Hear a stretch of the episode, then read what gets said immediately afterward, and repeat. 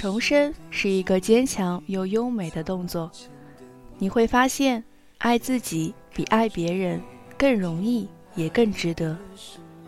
Hello，大家好，这里是 M Radio 幺五九二幺四，欢迎收听晚晚到来，我是 NJ 小婉。今天小婉给大家讲述一个故事，来自老杨的《如何打败前男友》。整理旧物的时候，突然发现沉在箱底一条褪了色的手链，吊坠是指甲般大的蓝黑色染色木头，因为戴了太久的缘故磨损严重，那上面刻着的“钟情”两个字，我几乎都没有认出来。这是一条独一无二的手链，来自若干年前山清水秀的凤凰小镇。那个藏于弄堂深处的小手工作坊，我至今还看得见那花丛间敞开的精致木门。那时站在我身边的人亲吻了我的眼睛，把一块温热的木头放在我的手心里。我从愕然中睁开眼，除了幸福，什么都看不到。我把对你的思念写在海角上，寄给那年起好的雨季。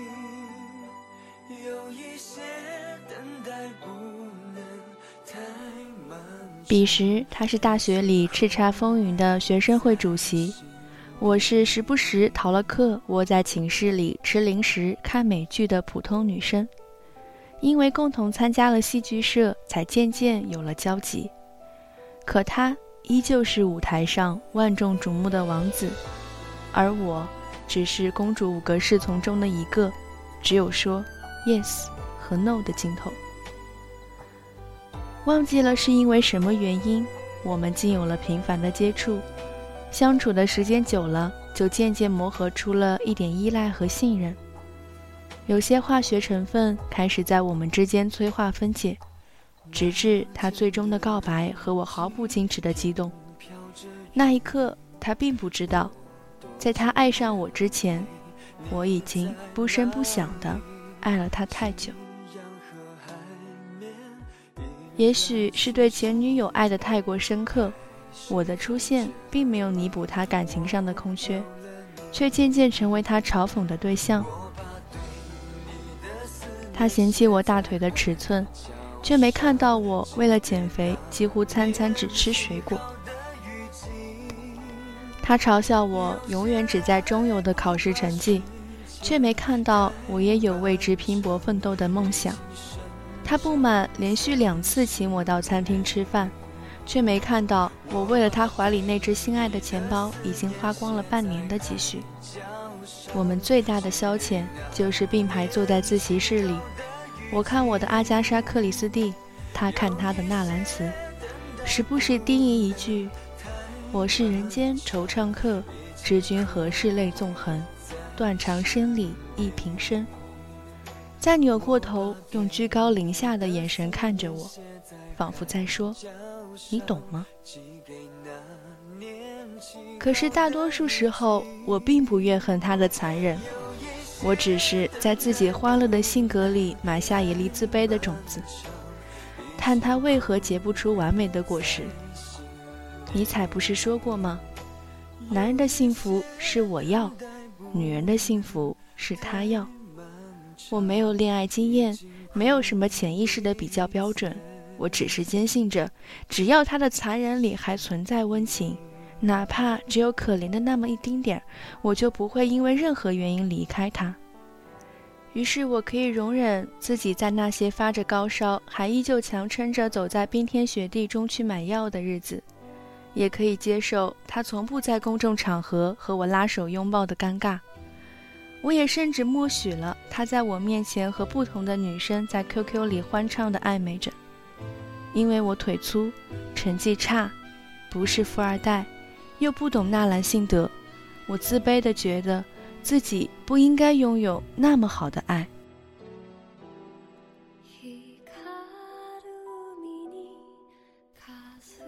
毕业后的日子，我们在学校旁边的居民楼里租下个十几平米的小屋。空间狭小的，却也很温馨。原本以为这会是一场爱的逆袭战，却没想到，其实我们的感情比预料中还要摇摇欲坠。起初，他决心考研，我买来了所有的参考书，还负责伺候一日三餐，包揽下所有家务。每天他所需要做的就是起床、洗漱、吃饭，高兴了看书，不高兴了就打开电脑打魔兽。而我清早就要出门，穿着二手西装和高跟鞋去和大爷大妈们挤公交。晚上身心疲惫的回到家，渴望一个安慰的拥抱，却往往一边准备着晚餐，一边听到他的声音悠悠传来：“你今天这身也太没气质了。”后来他看到朋友报考了公务员，又开始向往每天可以喝茶水、看报纸的清闲生活。于是高声阔论地对我讲考研有多么的没有前途，用青春来赌文凭是一件特别虚荣的事情。我对他所有的梦想都表示无条件的支持，帮他报名查资料，也毫不迟疑地贡献了全部工资。可是后来考试结果公布时，录取名单上没有出现他的名字。他说那天身体不舒服。时间太短了，没有准备充分。考试时候，旁边那个人总咳嗽。再后来，他消沉了一段时间。我劝他回家放松放松心情。结果，当他回来的时候，我满心欢喜地向他展示我在小屋里的新装饰，只听见他说：“我要出国，已经联系好了。”那时候，所有的委屈才真正的迸发出来。我不记得我流下了多少眼泪，只记得他整理了自己的东西就匆匆离开了，并没有留下什么告别和解释。那年的圣诞节来得特别突兀，仿佛一瞬间街上就挤满了亲亲热热的情侣。在告白和团聚不断发生的热闹里，我退掉了房子。一个人收拾行李，不知所从。他的手机停机许久，我甚至找不到他在哪里。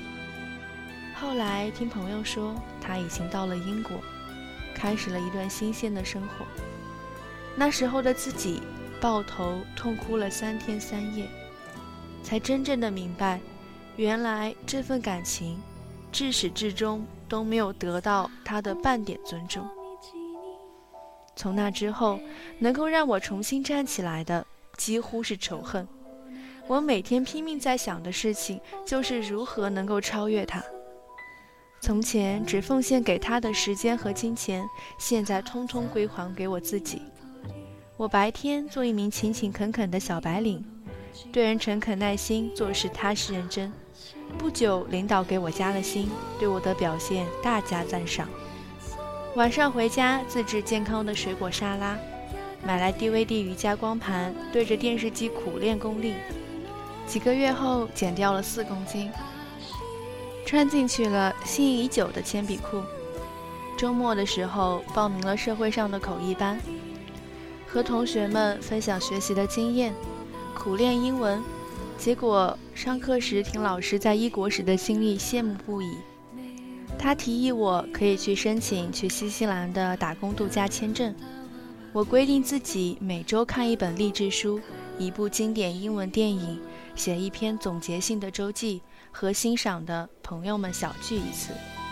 我的日子被从前不敢想象的正能量占据着。我在自我充实的道路上忙得不亦乐乎，有的时候甚至都忘记了去恨他。我看了好多有关旅行的书籍，开始对异国产生许多憧憬。我申请了签证，辞掉了工作，用最快的速度踏上了一年的打工度假之旅。我抛掉等级的旧念头，一切从社会底层做起，每日刷盘子、洗碗、端咖啡。我结识了很多新朋友，听到很多不可思议的故事，知道世上没有对错，只有不同。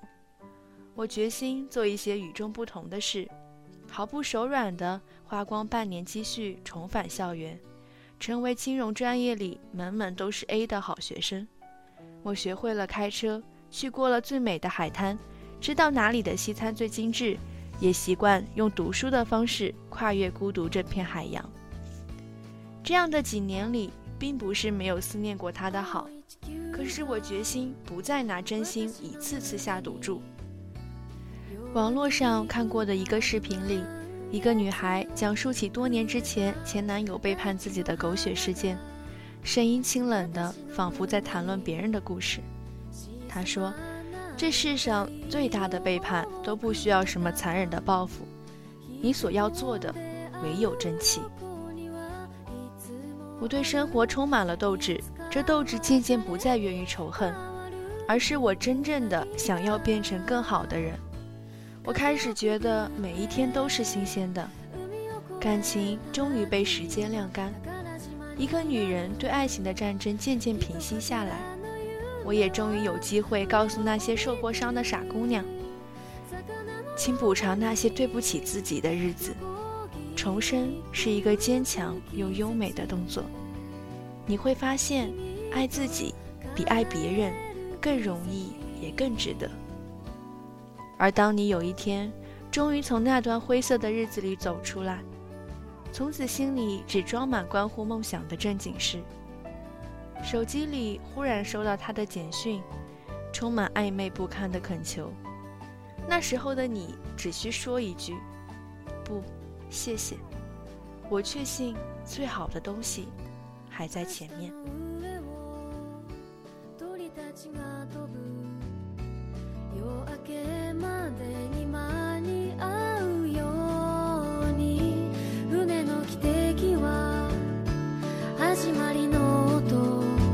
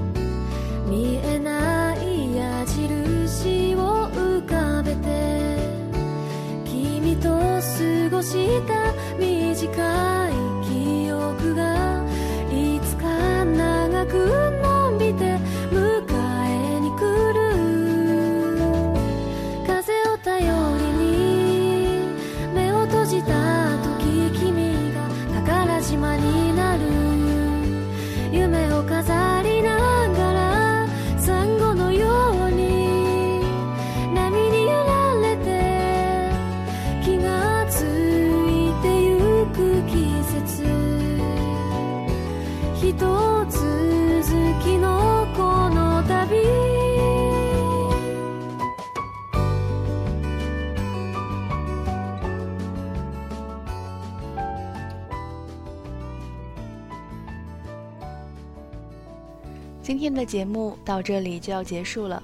如果你对这个故事有什么看法，可以在节目下方留言，或者搜索我们的微信公众账号 M Radio。节目的最后，给大家送上一首曲婉婷的《承认》。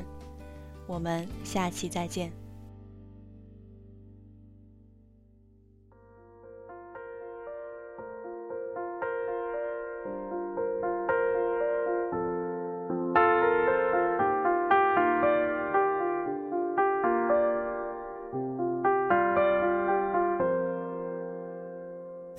总是一副不在意的样子，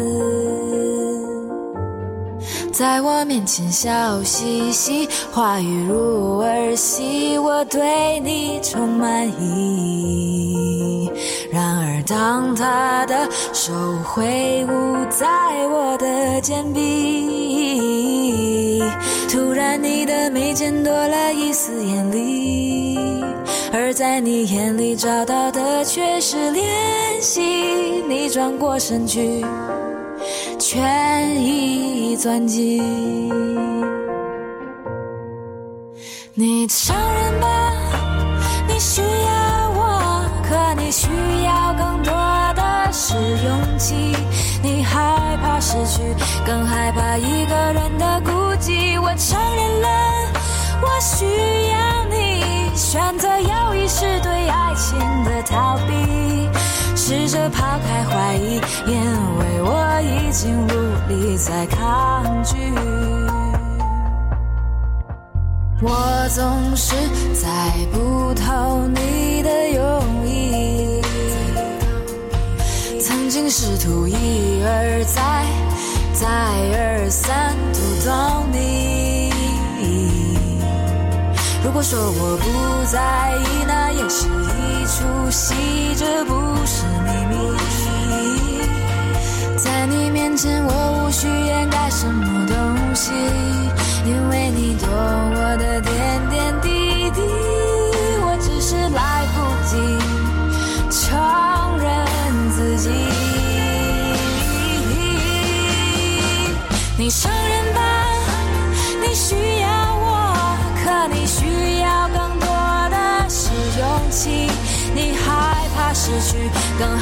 一个人的孤寂。我承认了，我需要你。选择要义是对爱情的逃避，试着抛开怀疑，因为我已经无力再抗拒。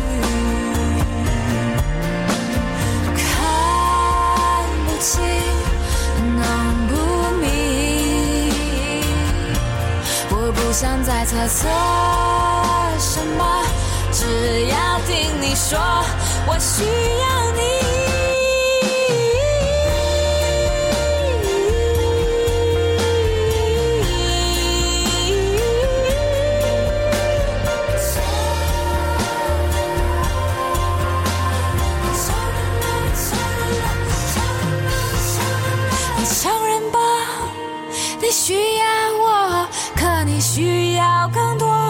是勇气。你害怕失去，更害怕一个人的孤寂。我承认了，我需要你。选择犹豫是对爱情的逃避，试着抛开怀疑，因为我已经无力再抗拒。